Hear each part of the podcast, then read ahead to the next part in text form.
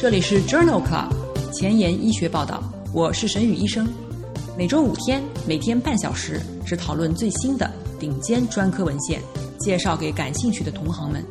Journal Club 是双周刊，分十个专科话题。这一周五天分别是心脏科、呼吸科、消化科、神经科和内分泌科。别忘了关注公众号，订阅我们的节目哦。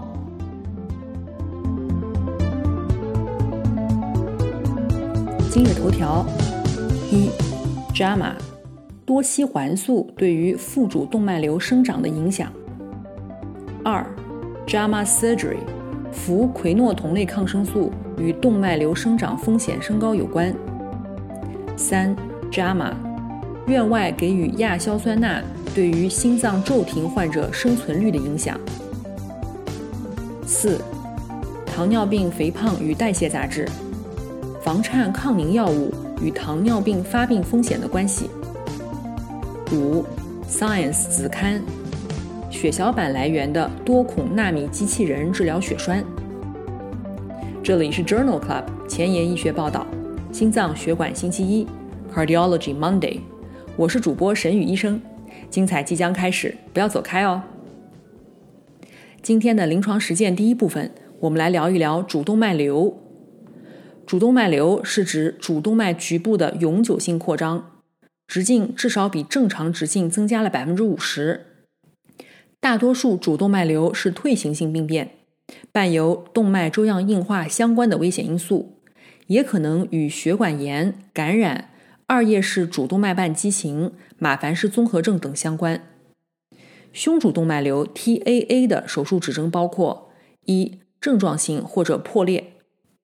二、生主动脉瘤舒张末直径大于五点五厘米，或者需要接受主动脉瓣手术、冠状动脉旁路移植术，而且直径大于四点五厘米。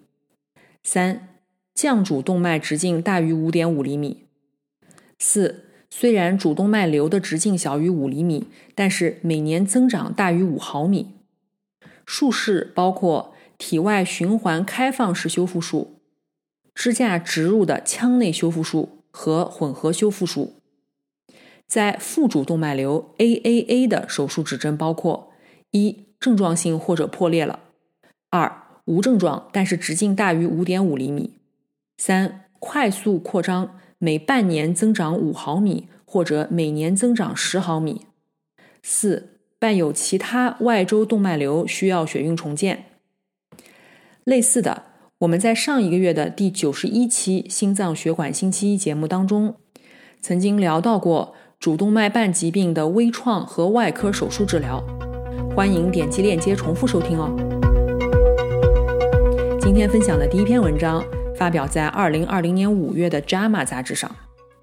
这是一项随机对照研究，讨论了多烯环素对于小的肾下腹主动脉瘤生长的影响。这一项平行对照随机研究纳入了五十岁以上肾下腹主动脉瘤患者，男性三点五到五厘米，女性三点五到四点五厘米，共二百六十人，随机给予多西环素或者安慰剂两年。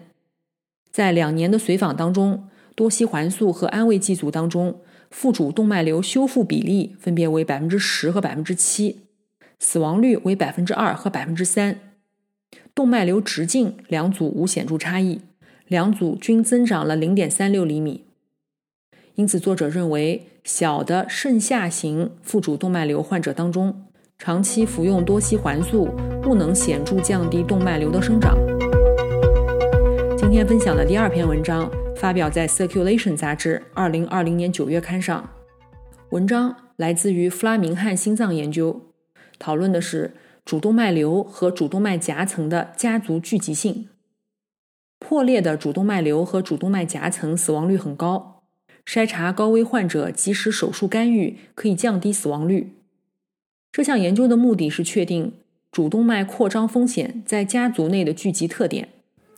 共纳入了弗拉明汉心脏研究当中胸主、腹主动脉直径位于最高四分位数的参与者的后代，共二百三十五人。这些参与者的主动脉瘤患病风险增加了约三倍。在丹麦，共有七万人的一级亲属患有主动脉瘤，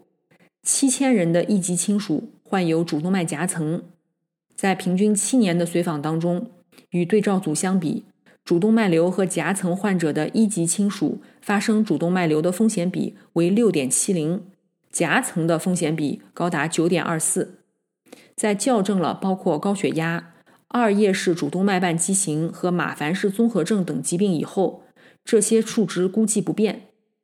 对于主动脉瘤和主动脉夹层一级亲属的绝对发病率接近于一例每一千人年，而对照组当中，主动脉瘤的发病风险为十到十一例每十万人年，主动脉夹层的发生率为二到三例每十万人年。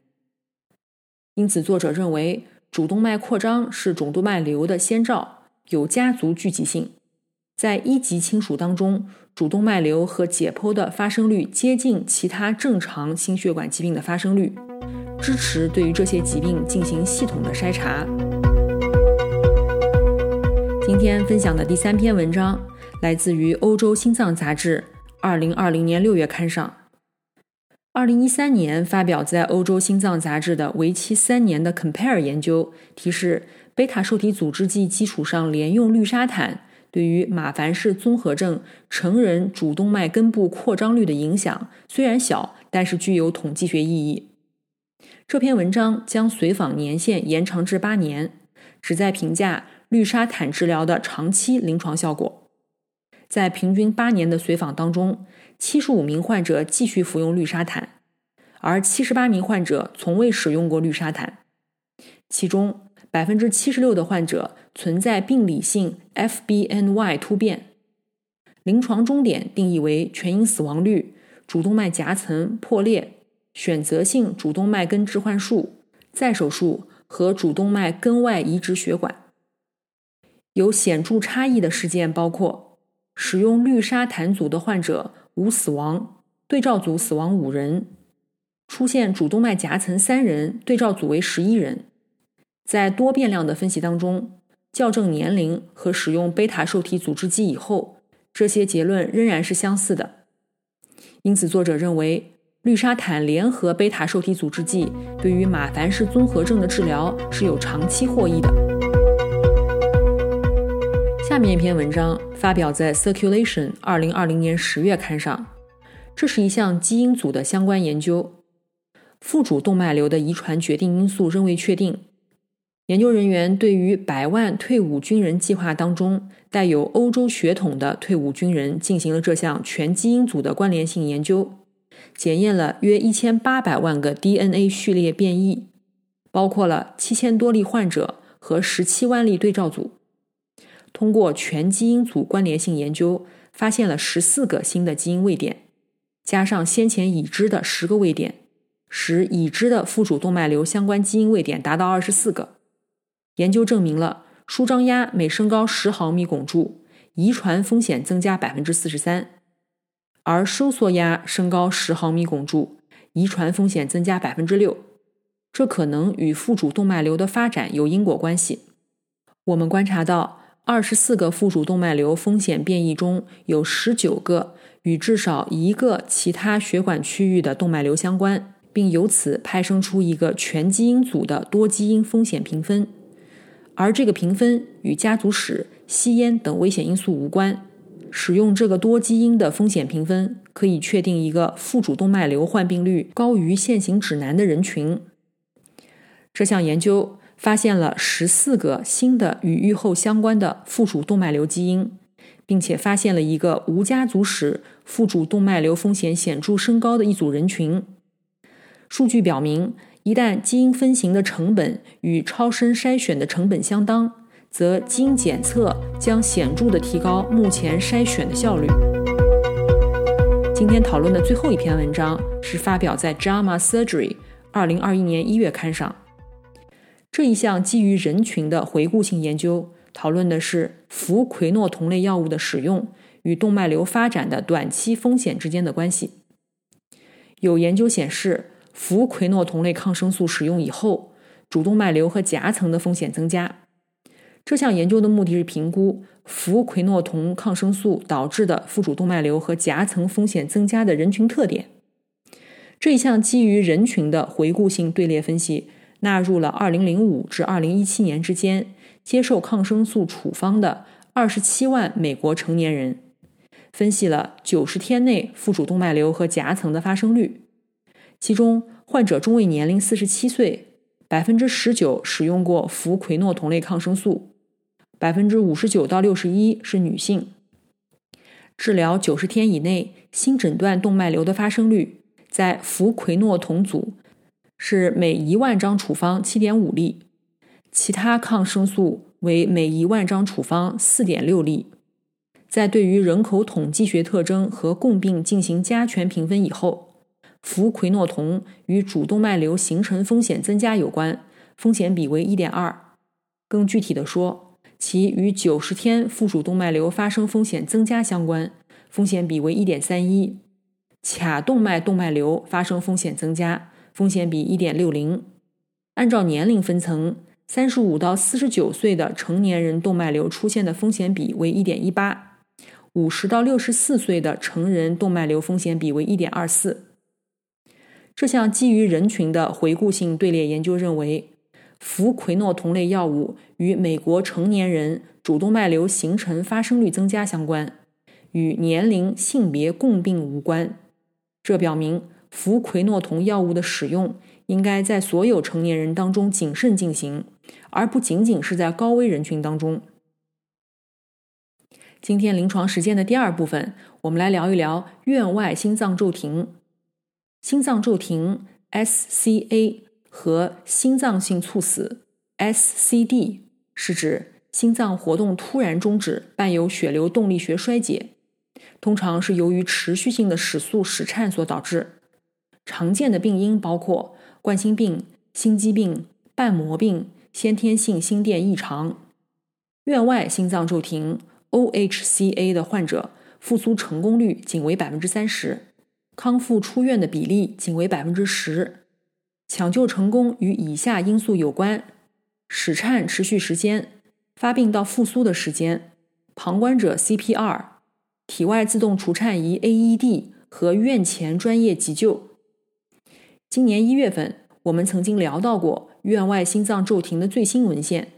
欢迎重复收听第六十一期《心脏血管星期一》节目。想要紧跟科研热点，实时更新临床理念，但烦恼于没有时间吗？上下班路上给我半小时，我把专科研究说给你听。想研究交叉学科的内容，但苦于非专科的知识仍然停留在书本上吗？每周五天，我们分十个专科话题，把文献讲给你听。Journal Club 前沿医学报道，拉近科研和临床的距离。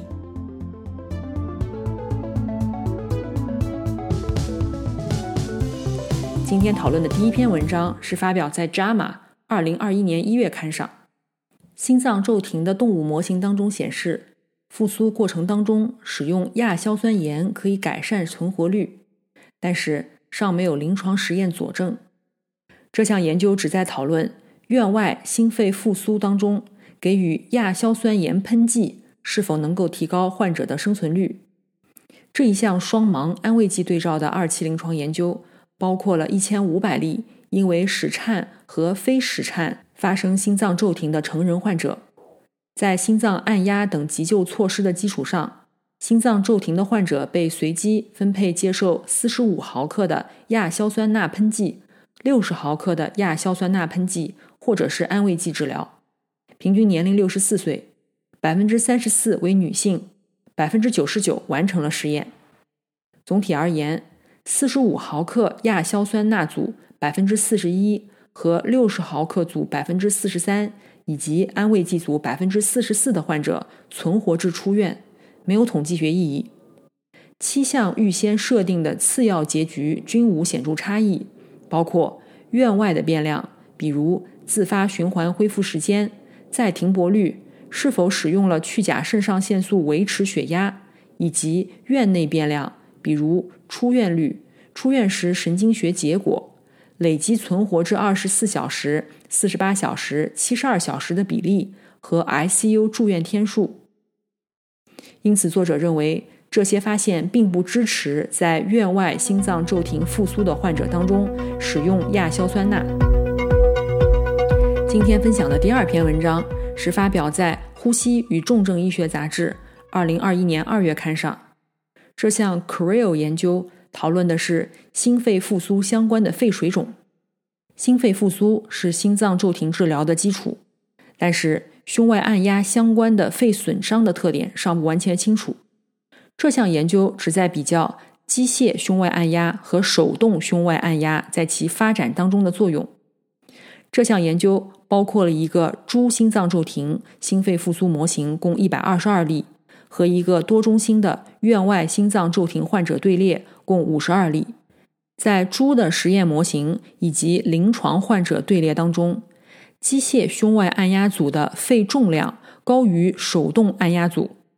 在猪模型研究当中，机械胸外按压组的氧合水平和呼吸系统的顺应性显著降低。与人工按压相比，机械按压以后右心房压力的变化显著更高。分别为五十四毫米汞柱和三十一毫米汞柱，p 值等于零点零零一。肺密度异常的发生率显著更高，分别为百分之三十七和百分之八。这项 CREO 研究认为，在猪模型和院外心脏骤停患者队列当中，与手动胸外按压相比，机械胸外按压后更容易出现心肺复苏相关的肺损伤。这与胸外按压期间右心房压波动更高有关。今天分享的第三篇文章发表在欧洲心脏杂志上。这项 Miracle Two 研究讨论的是院外心脏骤停以后早期预测神经系统预后的实用风险评分。本研究的目的是开发一种实用的风险评分。预测院外心脏骤停患者神经系统不良预后。研究使用三百七十三个患者的数据建立了模型，并且在四百七十三个患者组成的两个独立队列当中进行了外部验证。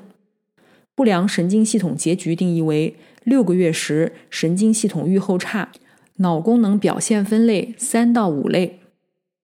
研究一共确定了七个独立的预测因素，无目击者一分。发现时为不可除颤心率一分，瞳孔反射消失一分，年龄六十到八十岁为一分，年龄大于八十岁为三分，停泊间节律改变 （changing intra-arrest rhythm） 一分，pH 值小于七点二零一分，注射肾上腺素两分。Miracle Two 得分在开发队列的曲线下面积为零点九。在验证队列的曲线下面积分别为零点八四和零点九一。低风险组当中，Miracle Two 评分小于等于两分，不良预后风险百分之五点六。中风险为 Miracle 评分三到四分，不良预后风险高达百分之五十五。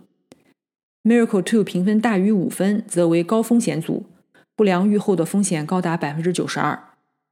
研究者认为。Miracle Two 评分优于 OHCA 评分，而且优于心脏骤停医院预后模型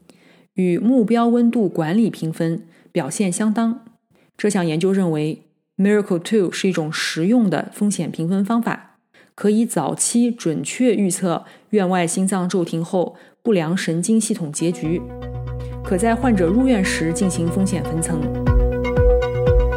今天分享的关于院外心脏骤停的最后一篇文章，发表在《Circulation》二零二零年二月刊上的 CCC 研究。院外心脏骤停患者当中，尽管女性恢复自主循环的可能性更高，但是存活率并不高。